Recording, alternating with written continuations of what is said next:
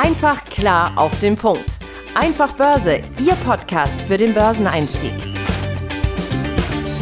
Die im Podcast besprochenen Aktien und Fonds stellen keine spezifischen Kauf- oder Anlageempfehlungen dar. Die Moderatoren oder der Verlag haften nicht für etwaige Verluste, die aufgrund der Umsetzung der Gedanken oder Ideen entstehen. Hallo und herzlich willkommen zum Einfach Börse Podcast. Mein Name ist Tim Temp, ich bin aus dem Urlaub zurück und ich freue mich hier wieder gemeinsam in unserem digitalen Studio ähm, zusammen mit Benjamin Heimlich aus München, der ist nämlich zugeschaltet und ja, eine neue Folge hier aufzunehmen. Grüß dich, Benjamin. Hallo. Hi Tim, und so langsam kommt mein Welcome Back, wird ja schon zu einem Running Gag, nachdem ich es gefühlt jede dritte Folge sage. Schön, dass du wieder da bist. Schön, dass ihr wieder da seid, liebe Zuhörerinnen und Zuhörer, bei einer neuen Einfach Börse Podcast Folge. Ja, und da ich wieder zurück bin, beziehungsweise gut, ich muss ja neidvoll anerkennen, äh, das heutige Thema hast du ja mitgebracht, Benjamin. Da geht es nämlich um eine spannende ja, Börsenstrategie, wie man äh, oder wie jemand aus ähm, ja, ein paar zehntausend Euro binnen weniger Monate zum Millionär geworden ist. Ja, hört sich natürlich jetzt erstmal verrückt an ähm, oder vielleicht möglicherweise aus einer Story. Denkt ihr vielleicht, ja, das war bestimmt der Kryptoboom vor ein paar Jahren, wo das so richtig losging und da die ganzen Kryptomillionäre aus dem Boden geschossen sind wie die Pilze eine Zeit lang, ja. Nein, alles weit äh, gefehlt. Es ist ähm, ziemlich lange tatsächlich sogar schon her, nämlich äh, ungefähr 70 Jahre liegt diese Geschichte zurück. Ja, wenn ihr euch jetzt denkt, Mensch, Benjamin, Tim, was quält er uns jetzt und langweilt uns jetzt mit so äh, alten Kamellen? Ja, es ist eine spannende Geschichte und auch kein Glücksfall und wir können dort einiges von lernen und uns inspirieren lassen, wie wir finden und glauben. Und deswegen haben wir uns natürlich, ähm, haben wir euch natürlich diese, ähm, ja, diese spannende Geschichte mitgebracht und vor allen Dingen noch viel spannender die Person, die es entwickelt hat. Ja, und dass das Ganze nämlich mit, nämlich kein Glück war, sondern mit System nach und nach aufgebohrt worden ist und dort ja systematisch Überrenditen erzielt worden sind. Und das Beste, und deswegen haben wir euch das natürlich auch mitgebracht, wir als Privatanleger können das nachbilden. Das ist halt keine High-End-Investment-Strategie, die nur Leute mit äh, Millionen oder Milliardenbeträgen umsetzen können, wie irgendwelche Investmentbanker oder ähnliches. Nein, wir können das auch nachbauen und um wen es dabei geht. Der gute Herr heißt Nikolas Darwish, Darwasch und ähm, ja, der hat die sogenannte Darwasch-Methode entwickelt und diese Darwasch-Box-Strategie nennt sich das Ganze. Aber wer der Herr überhaupt ist und warum das überhaupt so eine spannende Persönlichkeit ist, Dazu erzählt uns jetzt Benjamin mehr. Sehr, sehr gerne. Und zwar ist der Herr Darwasch, der hat zwar in äh, Budapest äh, Politik, äh, nee, nicht Politik, Wirtschaft und Soziologie studiert, aber eigentlich war er ein professioneller Tänzer. Und das sogar ziemlich erfolgreich. Wir wollen auf dieser Stelle aber gar nicht so sehr auf seine Geschichte eingehen. Wir sind ja in keiner Investoren-Legenden-Folge, sondern haben jetzt mal nur eine Anekdote rausgegriffen, die dann auch tatsächlich seine Faszination für Aktien entfacht hat. Und zwar in den 1950er Jahren trat Darwash eben in Toronto auf und hat anstatt einer Gage Aktien erhalten. Und zwar ähm, Aktien einer Baufirma im Wert von 3000 Dollar. Und die hat er jetzt mal gar nicht weiter beachtet, hat sie zur Seite gelegt. Und so beiläufig nach einer gewissen Zeit hat er festgestellt, als er das mal wieder überprüft hat, wow, der Kurs dieser Aktien hat sich in der Zwischenzeit verdreifacht. Und das hat ihn derart begeistert, dass er dann laut eigenen Angaben im Laufe der Jahre knapp 200 Bücher zu Aktien und Finanzen und was weiß ich was gelesen hat. Und daraus hat er eben seine persönliche Investmentstrategie entwickelt. Tim hat es schon angesprochen, die sogenannte Darwasch-Methode. Und bei ihr hat er dann auch einen ganz netten Vergleich zu seiner ehemaligen Professur als Tänzer hergestellt. Und zwar hat er gesagt, bevor ein Tänzer zu einem großen Sprung nach oben ansetzt, muss er erstmal in die Hocke gehen, um eben genug Sprungkraft zu entwickeln. Und das hat er dann einfach eins zu eins auf Aktien übergestülpt. Er hat gesagt, wenn man das Potenzial einer Aktie einschätzen möchte, bevor der Kurs rapide steigt, sind kleinere Einbrüche zu erwarten. Und eben auf Basis dieser Methode hat er sechs Grundregeln dieser Darwasch-Methode definiert. Ja, und diese sechs Grundregeln, äh, die wollen wir euch ja natürlich erstmal Stück für Stück hier im Einzelnen kurz vorstellen, damit ihr eine Vorstellung davon habt, ja, wie simpel in Anführungsstrichen man das Ganze ja auch gestalten kann und trotzdem natürlich damit ja außerordentlich erfolgreich sein kann. Kommen wir zu Nummer eins. Äh, auf Aktien mit Höchstkursen setzen. Ja, man könnte sozusagen ähm, ja, da unterstellen oder sagen, ja, nach oben gibt's wenig Einschränkungen. Ja, wenn man hier aus der technischen Analyse, so wie ich jetzt zum Beispiel komme, dann ähm, kommt da natürlich gleich der Begriff des Widerstandes, des charttechnischen Widerstandes da im Sicht. Ja, und wenn die Aktie auf Allzeithoch notiert, dann ist da oben natürlich nur luftleerer Raum, demzufolge auch keine technischen Widerstände in dem Sinne. Ja, und ähm, ja, daher setze der Herr Darvas äh, vor allem auf Titel, die auf Höchstkursen ähm, gerade Höchstkurse erreicht hatten, äh, ja, und sogar idealerweise ein Allzeithoch erreicht haben. Ja. Und das funktioniert natürlich auch deswegen super, weil Aktien machen Höchstkurse oder Allzeithochs nur, wenn es halt eben auch eben entsprechend super läuft. Ganz genau. Das zweite, die zweite Regel könnte man so ein bisschen zusammenfassen. Flüssig muss es sein. Also Papiere, die große Handelsumsätze erreichen, fand Dawasch eben ebenfalls spannend. Die Idee dahinter ist eigentlich auch relativ einfach und bestechend nur Aktien, die liquide sind. Also da haben Anleger dann tatsächlich die Sicherheit, einen fairen Preis zu erzielen, sowohl beim An- wie auch beim Verkauf. Wir hatten solche Themen ja in der Vergangenheit hier im Podcast auch schon häufiger. Wenn Aktien eben nicht besonders liquide sind, dann läuft der Spread oft auseinander. Manchmal äh, ist es so, wenn man beispielsweise bei TradeGate, wenn da keine Liquidität in der Aktie drin ist, dann wird einfach irgendein Kurs gesetzt und oder gar kein Kurs gestellt. Das heißt, wenn das viel Bewegung ist, dann hast du eine hohe Wahrscheinlichkeit, dass sich eben der faire Preis irgendwo trifft, also das Angebot und Nachfrage zusammenfinden. Ganz genau. Kommen wir nun zur Nummer drei. Wir haben das Ganze mal die Länge macht's, denn hier geht es um den Aufwärtstrend, beziehungsweise ja, wenn man so will, die, die Trendstärke.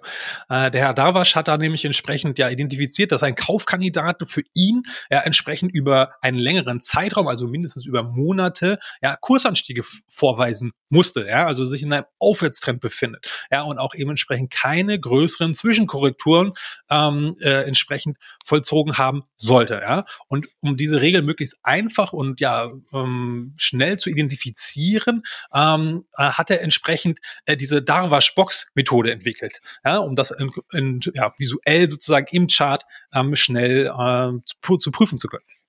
Dazu zog er ein Viereck um einen Ausschnitt des Aktienkurses. Ne? Das Ganze könnt ihr auch mal bildlich, da gibt es so Schemata bei Google, das könnt ihr einfach mal, mal eingeben, dann seht ihr sofort, wie das Ganze ausschaut. Ist total simpel, aber genial. Äh, bewegt sich jetzt dieser Wert innerhalb dieses markierten Abschnitts aufwärts, ist dieser für ihn interessant. Ähm, überschreitet äh, das Ganze bei Kursabfällen, ja, diese Begrenzung nach unten, dann ist die Aktie quasi raus für den Moment, ja, beziehungsweise für einen längeren Zeitraum, weil die muss sich ja dann erstmal wieder erholen, bis sie wieder quasi dieses schöne Muster entwickelt hat. Ja. Steigt die Aktie aber entsprechend über die obere Begrenzung, ja, also ist der Trend weiterhin stark aufwärts gerichtet, fügt er einfach ein neues Kästchen hinzu und kann das damit dann in Zukunft wieder erneut überprüfen. Genau, es sieht dann am Ende aus wie so eine Treppe im Idealfall, ne? weil sich ein Kästchen über das andere stapelt. Die nächste Regel ist, die Regel Nummer vier, wer steigt, darf bleiben. Also steigende Aktien zu verkaufen, kommt bei dieser Strategie nicht in Frage. Warum? Man weiß ja nie, wie lange die Bewegung noch weitergeht. Und es wäre saudämlich. Grundsätzlich, äh, im Prinzip kann sie ja unendlich steigen. Das ist ja das Tolle an der Börse. Warum soll ich dann aussteigen, wenn ich die ersten 10, 15, 20 Prozent gemacht habe? Um aber dann nicht von Kursabstürzen überrascht zu werden, hat der Herr Darwasch eben mit Stop-Loss-Aufträgen gearbeitet Umgekehrt gilt nämlich auch bei der Methode, dass Aktien, die einen bestimmten Kurs unterstreiten, höchstwahrscheinlich in nächster Zeit keine größeren Gewinne mehr einfahren werden. Von daher war er da sehr rigoros und hat gesagt, okay, nach oben, solange du möchtest, lauf, lauf, lauf, aber sobald du einmal eben unter einen gewissen Kurs abknickst, dann bin ich raus. Ja, ganz genau. Kommen wir nun zur Regel Nummer 5. Der hat dann nämlich entsprechend ja auch, war ein ungeduldiger Mensch, ja, wie vielleicht so die meisten Börsianer ja irgendwie mit sich bringen, so eine Persönlichkeit. Aber wir wissen natürlich alle, dass eigentlich das quasi, ähm, ja, die, eine der wichtigsten Fähigkeiten ist, geduldig zu sein. Der Herr Davasch hat das aber entsprechend hier ganz elegant gelöst, nämlich er hat gesagt, nach vier Wochen ist Schluss. Was heißt das?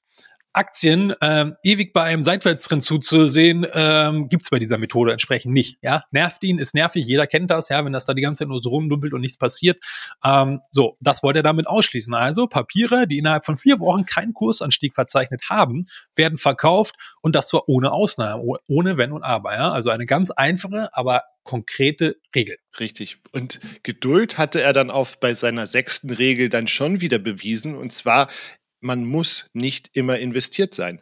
Und zwar sollte man das nach seiner Methode eigentlich oder nach seinem Dafürhalten nur in günstigen Marktphasen mit eigenem Kapital reingehen.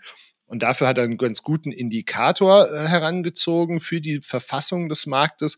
Da hat er auf das Verhältnis zwischen der Anzahl der Aktien, die ein neues Hoch markiert haben, und denen, die ein neues Tief verzeichnet haben, gesetzt.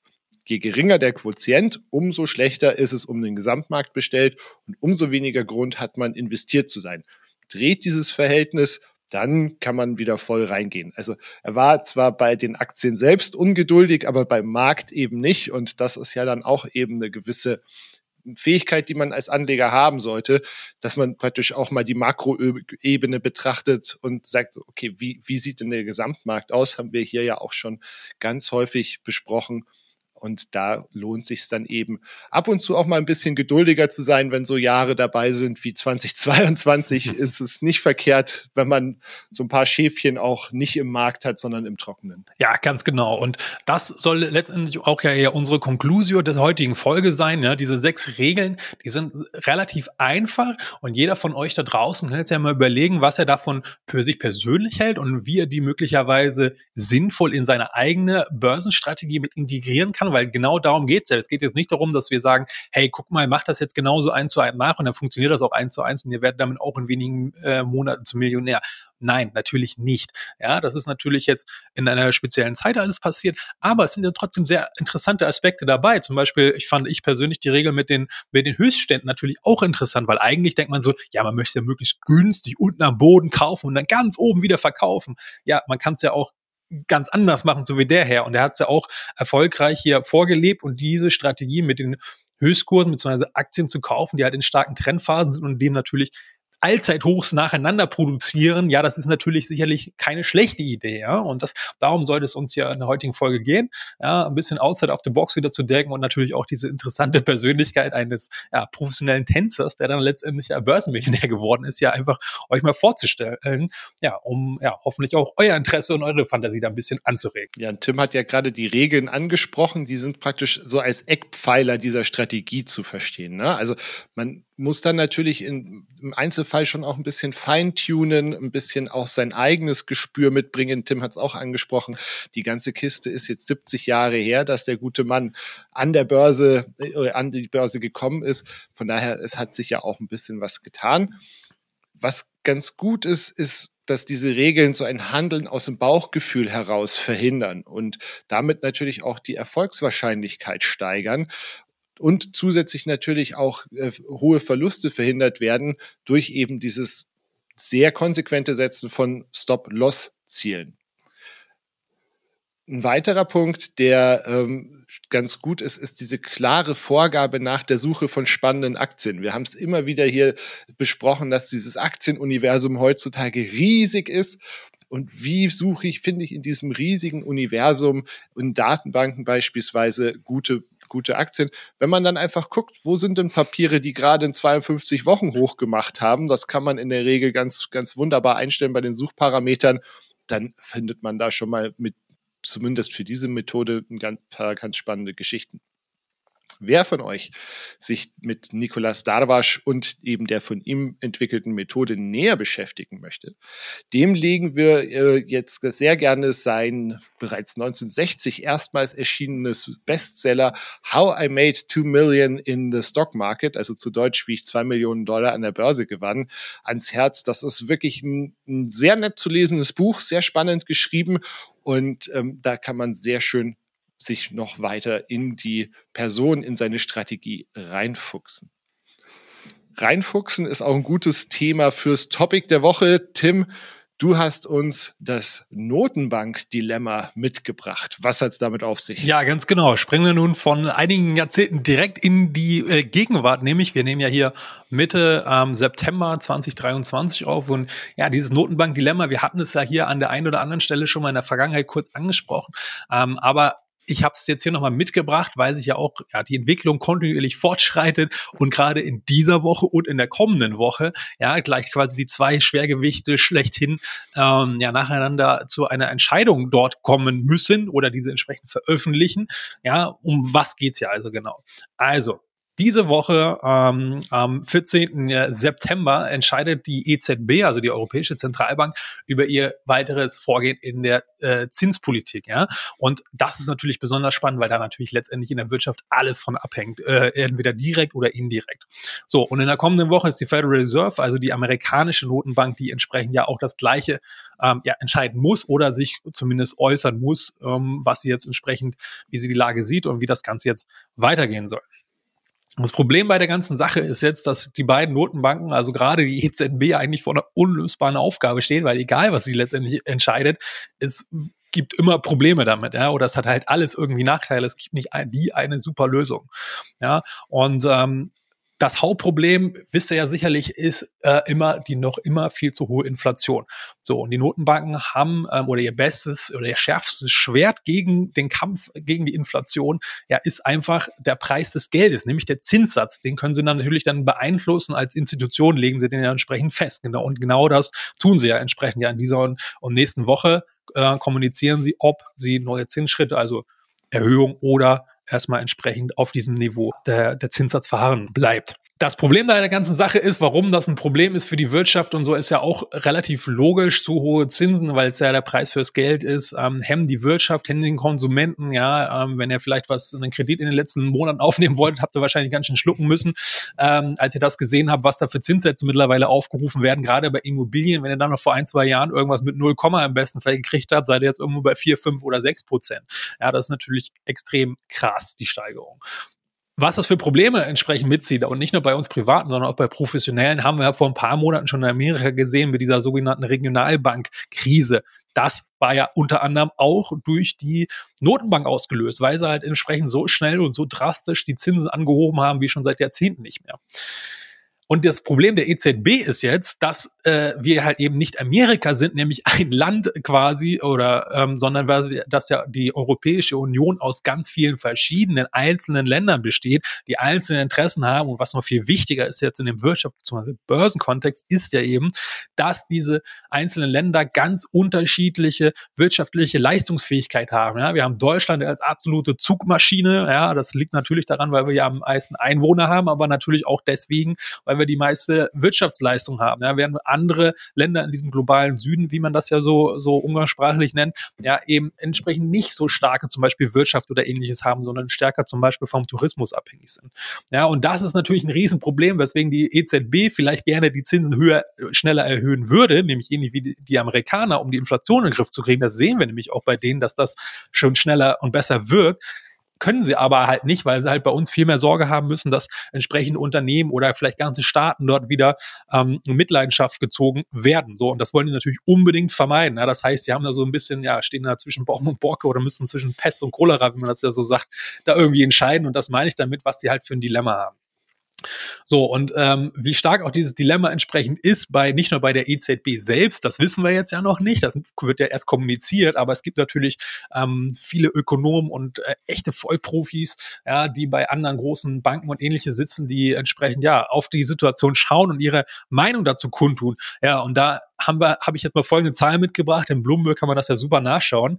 Da erwarten ähm, von den Ökonomen, die dort befragt worden sind, für äh, die heutige Sitzung 34 der Ökonomen erwarten, äh, dass es keine Erhöhung heute geben wird. Ja, 32 sehen aber eine Erhöhung. Das heißt, es ist fast 50-50 und das ist halt auch eigentlich sehr selten, so, dass es so ja 50-50 ist und in der Regel sind die sich relativ einig oder man sieht zumindest eine klare Tendenz, wozu die meisten Ökonomen entsprechend tendieren und ja, was sie erwarten oder was sie glauben, was auch entsprechend ein sinnvoller Schritt entsprechend wäre. Ja, Ganz anders auch wieder die Lage zum Vergleich. Federal Reserve, also da gibt's zum Beispiel dieses sogenannte Fed Watch Tool ähm, von der Chicagoer Börse und da kann man zum Beispiel sehen, wie die professionellen Anleger jetzt, also das sind jetzt keine Ökonomen, sondern das sind die tatsächlichen Anleger, die professionellen großen Anleger, wie die sich positioniert haben mit echtem Geld, was sie glauben, was bei nächster Woche passieren wird. Und da sehen wir, 95 Prozent erwarten keine Zinserhöhung in der kommenden Woche. Also da das ist genau das, was ich meine. Eine ganz klare Tendenz, ja, was die zu erwarten haben. Heißt aber auch, wenn das davon abweicht, ja, dann wird die Volatilität äh, und äh, an dem Tag aber ordentlich abgehen. Ja. Ähm, das ist dann schon so sicher wie, wie das Amen in der Kirche sozusagen. Ja. Ja, und das war sozusagen dieses kleine Dilemma, was ich euch hier mit äh, vorge ähm, oder was ich euch mitgebracht habe, einfach auch nochmal, um das so ein bisschen zu euch zu sensibilisieren. Ja, wenn ihr jetzt manchmal die Frage, ja, was machen die jetzt genau und hm, wie entscheiden die das jetzt und sitzen die dann ihren äh, Notenbank Elfenbeintürmen und die sind ja ganz ganz schlau und so. Nee, die wissen letztendlich haben ja können ja auch nur mit Wasser kochen und die fahren auch auf Sicht. Ja, oder wie die ähm, ja wie die wie die äh, Notenbanker das selber äh, sagen auf Englisch dann natürlich, we are data depending. Also wir schauen schauen, was bringen die neuen Daten, was bringen die neuen, was bringt der Arbeitsmarkt, was bringt äh, Export, Import, was macht die Inflation natürlich, da gibt es ja jeden Monat neue Veröffentlichungen und das wird sich genau angeschaut und dann wird entschieden. Ja? Das heißt, die fahren auf Sicht. So, und das ist auch erstmal bis auf weiteres der Status quo. Und ähm, ja, das wollte ich euch einfach mal mitgebracht haben, damit wir nochmal wieder so ein bisschen ähm, ja, ein Gefühl dafür kriegt, wie die großen Zahnräder in der Wirtschaft und in der Börse jetzt aktuell gerade arbeiten. Ja, und dass die entsprechend ja auch nur mit Wasser kochen können und ähm, wir deswegen das Ganze trotzdem auch ja, mit Spannung beobachten können äh, und unsere eigenen Schlüsse daraus ziehen dürfen. Genau, der König der Überleitungen sagt jetzt, wir fahren auch auf Sicht und zwar auf Sicht einer Woche. Wir hören uns hier nächste Woche wieder. Tim, vielen lieben Dank für deine Zeit, für deine Zuarbeit. Euch, liebe Hörerinnen und Hörer, auch vielen Dank für eure Zeit, für eure Interesse, für euer Interesse und ähm, ja, hoffen, dass wir euch ein paar spannende Themen mitbringen konnten. Freuen uns, wenn wir uns nächste Woche hier wieder hören. So sieht das aus, Benjamin. Wir sehen uns dann in der nächsten Woche wieder und ähm, ja, ich hoffe, ihr schaltet auch wieder zahlreich ein, äh, konntet etwas was mitnehmen für eure Börsen, ähm, ja, um euren Börsenerfolg noch erfolgreicher zu gestalten. Ja, und dann hören wir uns hoffentlich in der nächsten Woche. Bis dahin, macht's gut, ihr Lieben. Ciao. Ciao. Einfach klar auf den Punkt. Einfach Börse, Ihr Podcast für den Börseneinstieg.